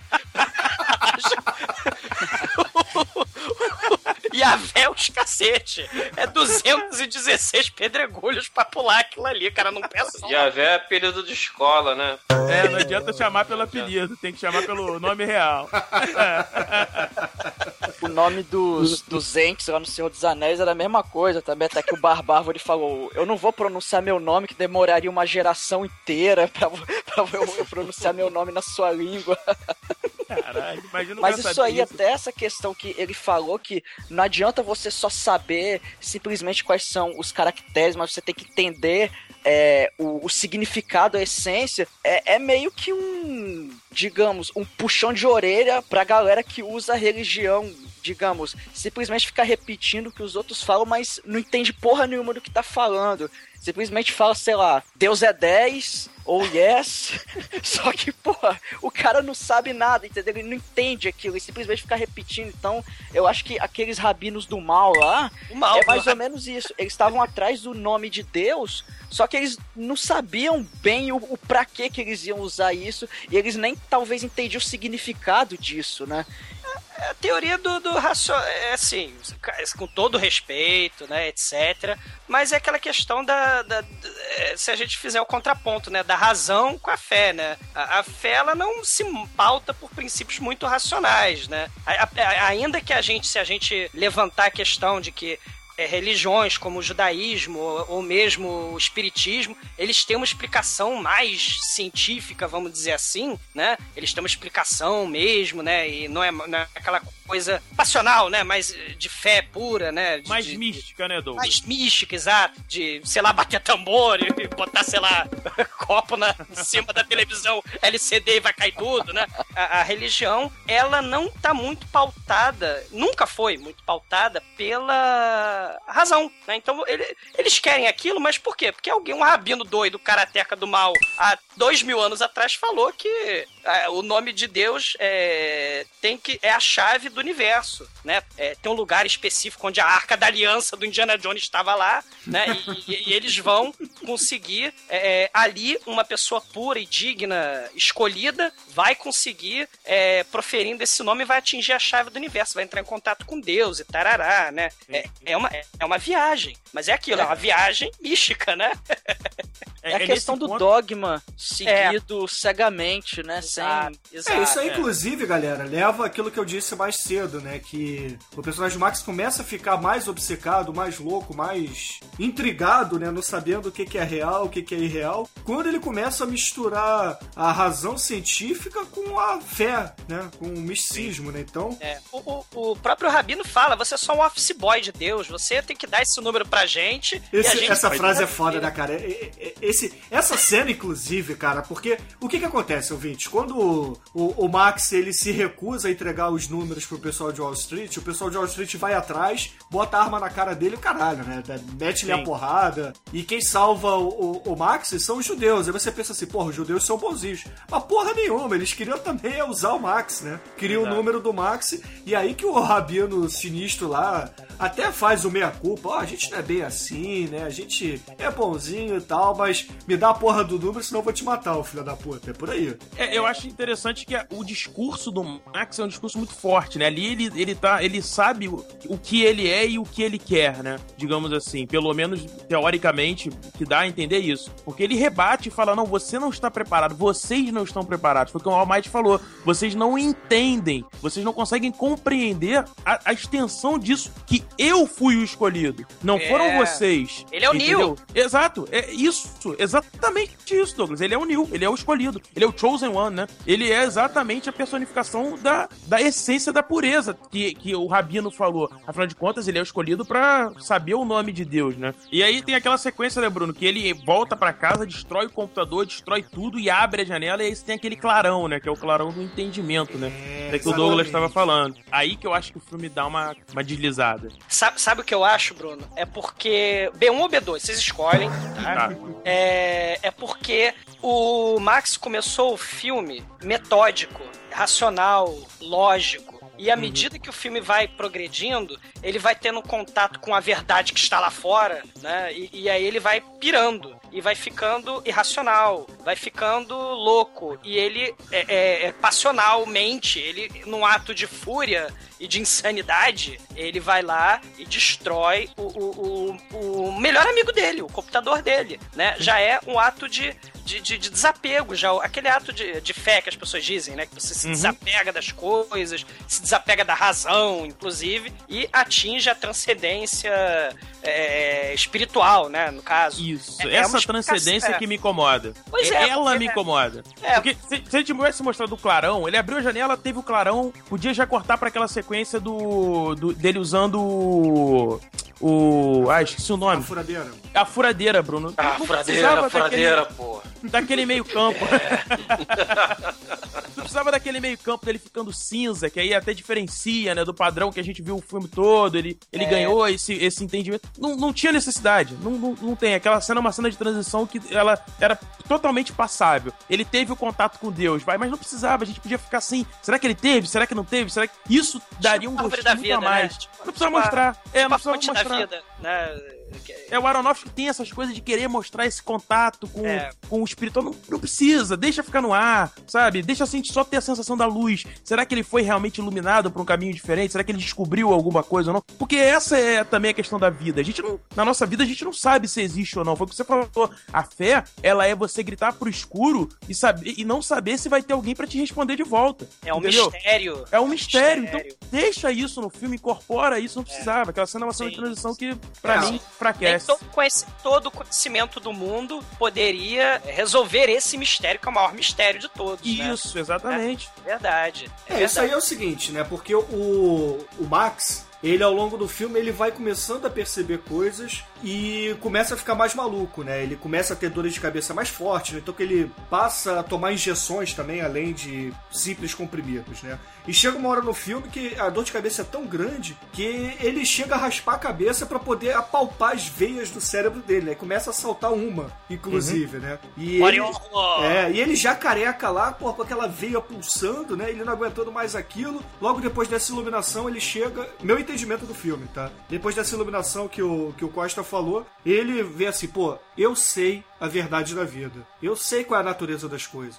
E não tô preparado pra isso. Exatamente, eu não quero isso. Então, dá licença, deixa eu pegar minha furadeira aqui e.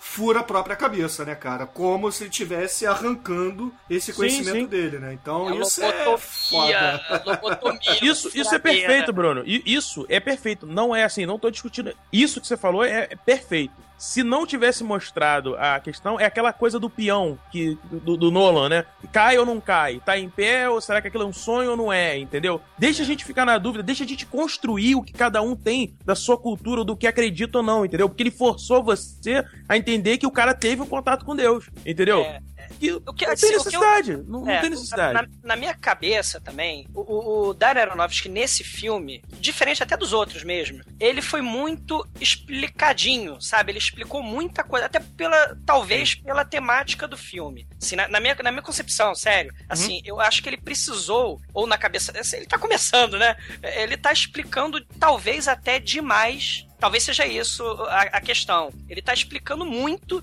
coisas que talvez não fossem tão necessárias ser explicadas, né? É, é, É, como a questão do mistério fundamental, né? Mas ele explica muito até pela, pela aridez do tema, né? Que é um, um teórico matemático querendo achar o número perfeito, é, baseado na, na cabala, baseado no, no- descobrindo padrões para bolsa de valores e por aí vai, né? É, mas ó, isso aí são só conjecturas, né? Que nem você falar Claro, assim, ah, claro. ele quis só é, deixar o filme mais palatável, até porque eu não queria deixar os judeus maus, até porque a maioria do- dos figurões de Hollywood são judeus, né?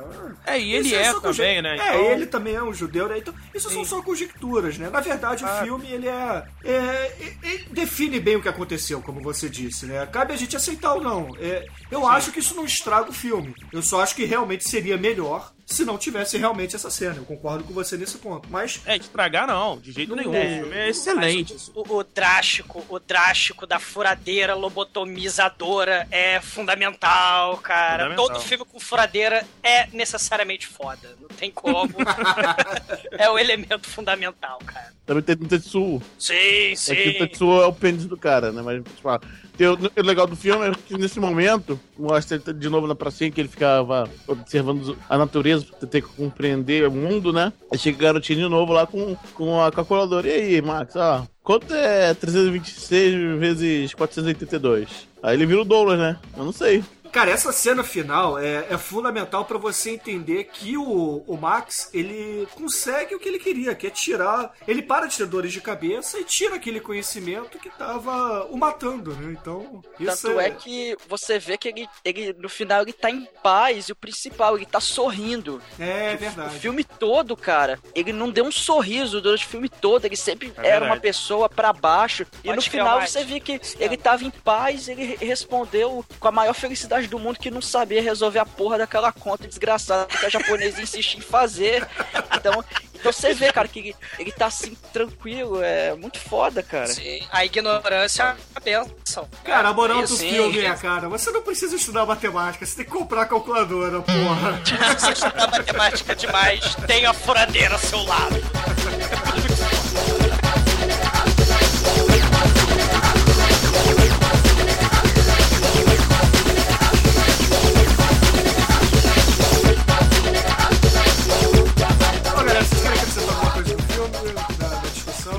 Só acrescentar que isso eu vi, mas não sei, não conheço, mas Daria Aronofsky fez uma graphic novel chamada The Book of Ants sobre esse filme. Não conheço e vou procurar. Recomendo que vocês procurem porque tudo que Daria Aronofsky toca é muito foda. Então, Você conhece é, o eu- Bruno? Cara, não conheço. Vou The até Book procurar of também. Fiquei. né? fiquei, É. fiquei- É, eu queria acrescentar uma coisa, Bruno, se Diga você aí, deixar aí, claro. claro. Eu queria dizer que o filme ele bebe muito da fonte, né, do Lynch, do Razorhead, quem já viu, né? Acredito que vocês conheçam e tudo mais. é episódio do podcast. Não, não é. Então- Não, não é ainda. Será, será. É, exato. E é um filme, assim, eu, eu acho que vocês vão tomar coragem de falar de Razorhead, meus parabéns, porque, cara, é, é complicadíssimo falar disso e eu acho que é, é o primeiro passo é falar sobre o Pio. Opa, então vamos Sim, lá, vamos lá. Vou falar desse Red. Razorhead é uma viagem quase.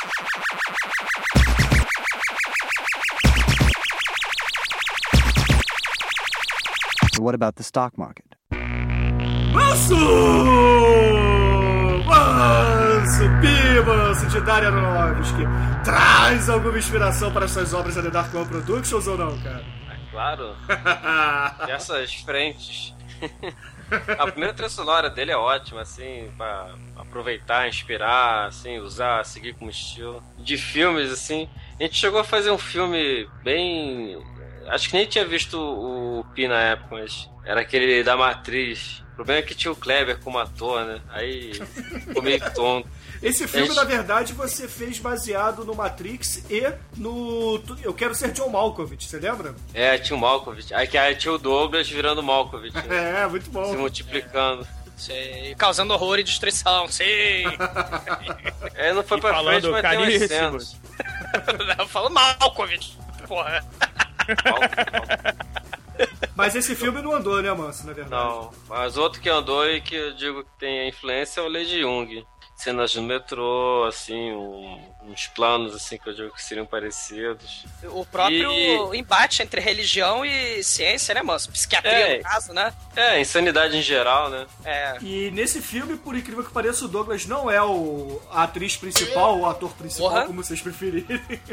Mas ele é antagonista. Exatamente, ele é o vilão do filme. Quem é o, o herói do filme é o Tremer, né, cara? Que infelizmente É. não pôde gravar com a gente hoje aqui. Ah. Vou botar pros ouvintes aí assistirem. A Lady Jung tá no YouTube, né, Manso? Tá. A Lady Jung tá no YouTube, então vou botar os- o- a playlist aí pra vocês assistirem, que tá em pedaços, né? Ah, então coloca também o Dia do Caçador, né? Já É, o Dia do gente- Caçador, é verdade, né? Vou botar, vou botar os dois filmes aí pra, pra É. vocês assistirem, que, que vale a pena ver o Manel sofrendo sempre, cara. Mas, ô Manso, então aproveita aí, cara, e diga quais são suas considerações finais e nota de 0 a 5 para esta magnífica obra de Dario Aronofsky, por favor. Pô, esse cara, nota 5, um filme científico, inspira a ciência, pô, é, você estudar matemática, você vê que chega num, num bom caminho, um caminho da furadeira, e vale a pena. Bom caminho. Vai, um bom caminho. Inspira todo aluno, principalmente assim, final de trabalho, final de curso, tese de doutorado, você se sente assim no final. A sua tese de doutorado foi sobre furadeiras, mano? Não. Não. Quer dizer, se você tá terminando um trabalho desse tipo, se, se livra das furadeiras, deixa a caixa de ferramentas com outra pessoa, pra não ter a tentação. Aí, tranquilo, aí você se sente assim, né? É, é um filme que te mostra como é que é, assim. Horror, né? Muito bem, muito bem. E pensa em integral, derivada. E você, Zumador, rapidamente aqui, quais são suas considerações finais e nota para Pi de Daria Aronofsky? Nunca achei que matemática pudesse ser tão fascinante e tão assustador. Não, assustador eu sempre soube, mas assim, fascinante. Porque Daria Aronofsky e o nosso querido protagonista do Pi, eles nos apresentam a matemática como algo maravilhoso, como algo onde tudo é espiral. A Via Láctea é uma espiral. Né? Então um filme viagem, mas é um filme viagem guerreiro, corajoso. Por quê? Porque ele é zero orçamento filmado no meio da rua, correndo da polícia. Cara, edição fantástica, fotografia fantástica, técnica fantástica. É, é tudo e, e fanta tão fantástico quanto frenético, cara. O filme é, é, cabeçudo, mas ao mesmo tempo ele é frenético. É, é produto é, tanto da, da, obsessão de um personagem obsessivo, né, quanto do próprio diretor, cara. Que os dois são dois cabeçudos. Para um filme desse tipo que você não vê todo dia, cara, com elementos surreais, com elementos até inesperados, sabe? De, de abstração. Você não vai ver isso num. É, é, muito difícil você ver isso numa produção de mainstream, né? De, de, de Hollywood, por exemplo, né? É, é, e você vai ver isso, você vai ter esse tipo de, esses tipos de elementos no Pi, cara. E esse, além de tudo, além de tudo isso, para além, ele ainda vai Pi vai abrir alas pra obra frenética mor do Darren Aronofsky, cara, que é o Hacking Fora Dream, obra-prima, cujo único defeito é ter um Wayne no, no, no, elenco. Mas tirando isso, o Hacker Fora Dream é uma obra-prima e o Pi, que abriu alas, foi o abre alas do Hacker Fora Dream, é fantástico também e merece cinco ah. ah, muito bem, muito bem. E você, Anjo Negro, quais são suas considerações finais e nota para Pi de Darren Aronofsky? Esse filme é muito legal, cara. É, mistura ciência, religião, natureza, a porra toda, é, de forma que você é, se diverte. Cara, é, você pensa, você pensa muito depois do filme, você fala com seus amigos, que é, ele causa um efeito parecido que eu, que eu lembro que eu tive com o Matrix, né? Exatamente a sensação que eu tive. Só que o Matrix é, é porradaria, né? Esse não, esse é a, é a mente só né? Mas de qualquer forma, é, o, filme, o filme é muito, muito bom, cara. É muito bem editado, como todo filme do, do, do Aronofsky, né? É, cara, é cinco desse filme, né? Não tem, não. sem, sem falar também, né, cara, que as trilhas sonoras, quem não conhece, todo mundo conhece, mas não sabe a trilha sonora do Hack Fora Dream, cara. Todo mundo já ouviu, essa música que passa em tudo é lugar, comercial e tal, né? Que a música é muito foda é, e ninguém sabe, não, as pessoas nem sabem de onde é. Bota aí depois, ó, aí de ponto de fundo enquanto a gente tá falando aqui. Fantástico.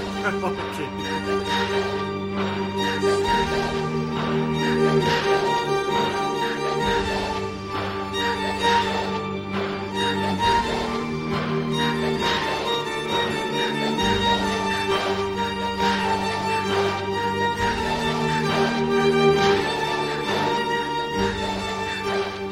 você, Almighty, quais são suas considerações finais e nota para este filme belo e filosófico que conversamos hoje? Darren Aronofsky é um cara tão foda que ele tirou uma atuação boa do Mago Williams. Não, você não pode dizer isso. Não faz isso. Não, o, o, o, no, no REC ele tava aceitável, cara. Vamos, convenhamos aqui. Não, não tava nada genial, mas porra. Não, mas o melhor papel dele é no DD, que bem claro aqui, registrado. Caralho. É o mesmo Williams? É o mesmo. Né? É o mesmo Williams. É o único defeito da carreira suprema do Darren Aronofsky. Mas vai, Almighty, continue. E até o que o Demetrius falou da trilha sonora do Pi, lembrando também que a, música do Hacking também foi usada por milhões e milhões de trailers e propagandas e tudo mais. E inclusive no vídeo muito foda do Nicolas Cage, que depois eu vou te passar, depois deixa o link aí, Bruno, que é muito foda, assistam, por favor. Cara, Pi é incrível, cara, como o, o Aronofsky já começou com o pé direito, né, nesse filme, que é um filme muito foda, um filme, não é trash, tá, eu já, já vou falar logo, não acho filme trash, mas merece ser falado aqui, porque o, o ele tem essa, esse espírito do baixo orçamento e alta criatividade muito talento também, por isso que saiu um filme muito foda. E esse acho que foi o segundo filme do Aronofsky que eu vi, é um dos meus preferidos com certeza. Nota 5, cara, com louvor. Está livre! Ora, É livre. estava livre! Muito bem, muito bem. E você, meu xará, Bruno Costa, quais são suas considerações finais e nota de 0 a 5 para Pi do Dario Aronofsky? Pô, cara, primeiro eu queria agradecer pelo convite, por ter falado de Pipe. É um filme excelente, acho que a gente discutiu muito bem. Eu queria agradecer, eu- eu já era fã do, do podcast e hoje poder gravar com vocês é muito bacana, muito legal mesmo. A gente que ouve, né, vocês conversando e poder participar dessa discussão é, é muito, muito bacana. Ah, cara, a minha consideração final é que Pi é um filme que deve ser visto por todo mundo. Tem- eu, eu sempre digo o seguinte: tem filmes que você leva pra casa e tem filmes que levam você pra casa. Eu acho que Pi é justamente isso, ele te leva pra casa. Você vai digerindo o filme, você vai pensando o filme, né? E, cara, é difícil você pegar um diretor que tem, como o, Aronofsky, cinco, seis filmes e todos são excelentes. Entendeu? E, e o Pia, como o Douglas falou, ele é um, um ensaio poderosíssimo pro que viria a seguir. É bom você ver esse filme e no dia seguinte já ver o, o Hacking for a Dream, porque, cara, você já vai no embalo, você já entende o raciocínio do cara. Então, é, eu não tenho, eu não tenho outra nota que não seja 5, cara. Eu acho que Ah, muito bem, muito bem. Aronofsky, cara, é, realmente é genial, genial. É, junto com, pra mim, junto com o Paul Thomas Anderson, cara, são dois caras, assim, fantásticos, fantásticos. Sim, sim, sim, concordo. E gênero, número e grau, cara. Aronofsky deve ser visto por todos. E a minha nota, caros amigos e ouvintes, ela vai dar uma média 5 pro filme, porque é 5 também, cara. Ah, garoto. Apesar do Pi não ser o meu filme predileto do Aronofsky, eu acho que ele merece uma nota 5. O filme predileto dele, pra mim, é o, é o Hacking for a Dream, que, puta que pariu, cara, que filme foda. E eu espero um dia a gente é, poder fazer ele aqui no podcast também, cara. Mas, cara, o que, o que, eu posso falar de Pi que vocês não falaram? É. Talvez a. O clima que ele traz, né?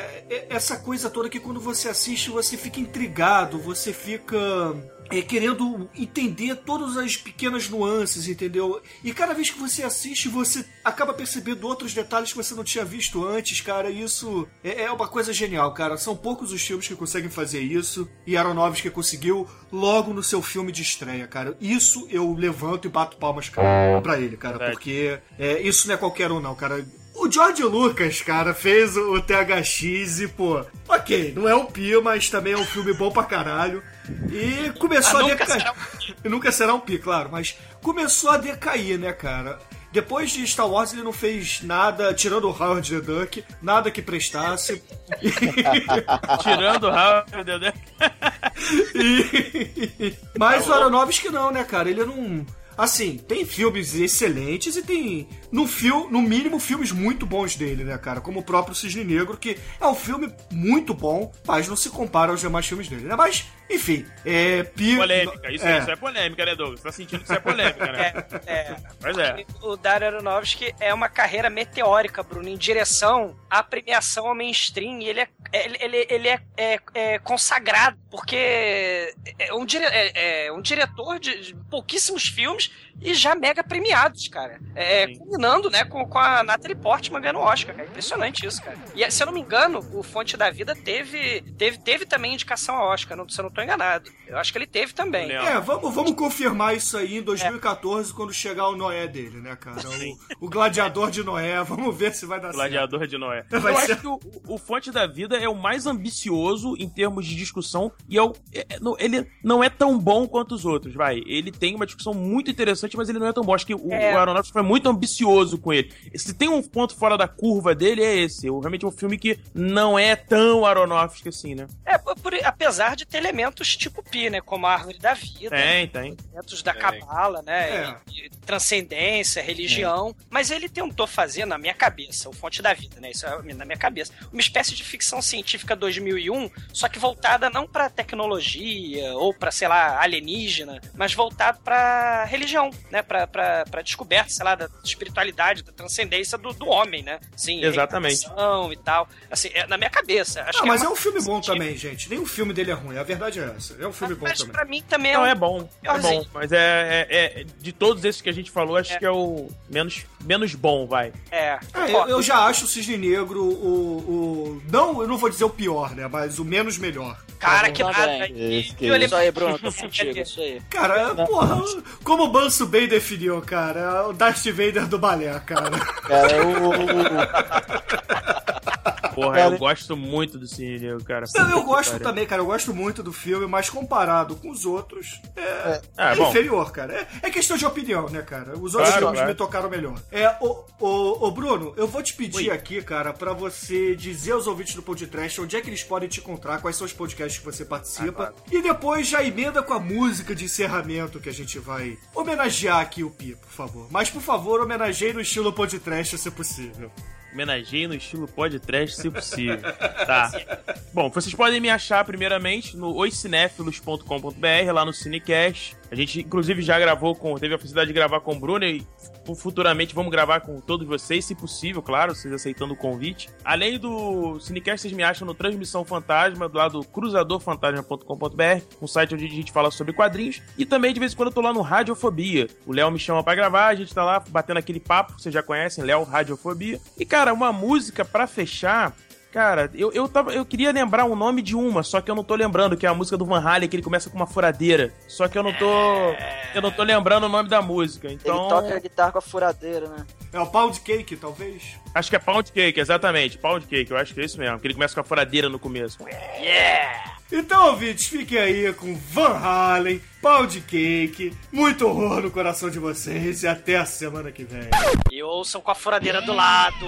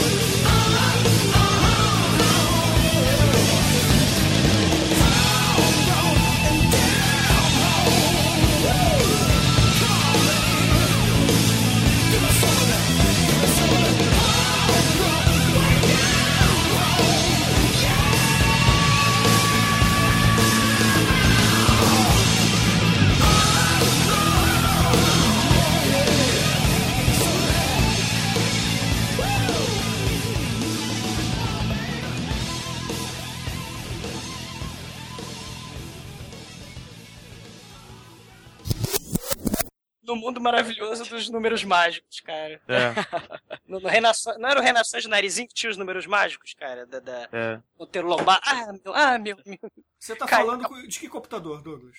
Agora. Cara, eu tô falando que acabou de cair o meu HD, cara. No chão. Ah.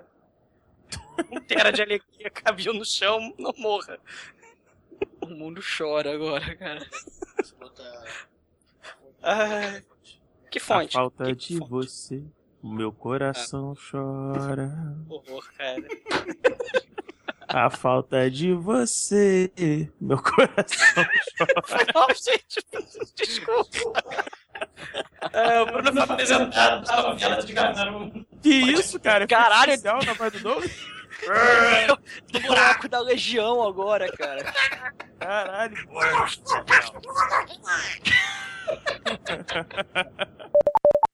Vocês- acham que se o Cronenberg tivesse feito aquela sequência final seria parecido ou seria diferente? Ah, seria muito diferente, cara. Ia ter... Muito diferente? Ele ia virar uma barata, ele ia ser uma coisa meio Kafka, cara. É, eu pensei, eu pensei isso também. Por isso que eu perguntei. É por causa da questão das formigas, né? Você, caralho, É, exato, exato. formigas são essas, né?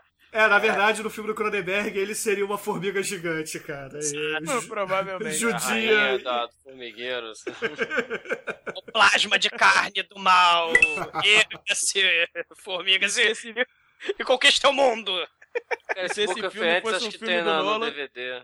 E se esse filme fosse o filme do Nolan, no final ele ia rir, como ele fez, e iria dar tchauzinho pra alguém que tá na mesa na frente, né? É, porra. Ele ia fingir que morreu numa explosão, mas na verdade tá comendo a mulher gato, né, cara? Tá Exato. comendo a vizinha, no caso. Sem o Farruk, né? Sem o Farruk. Ai, meu Deus do céu. Ai, ai.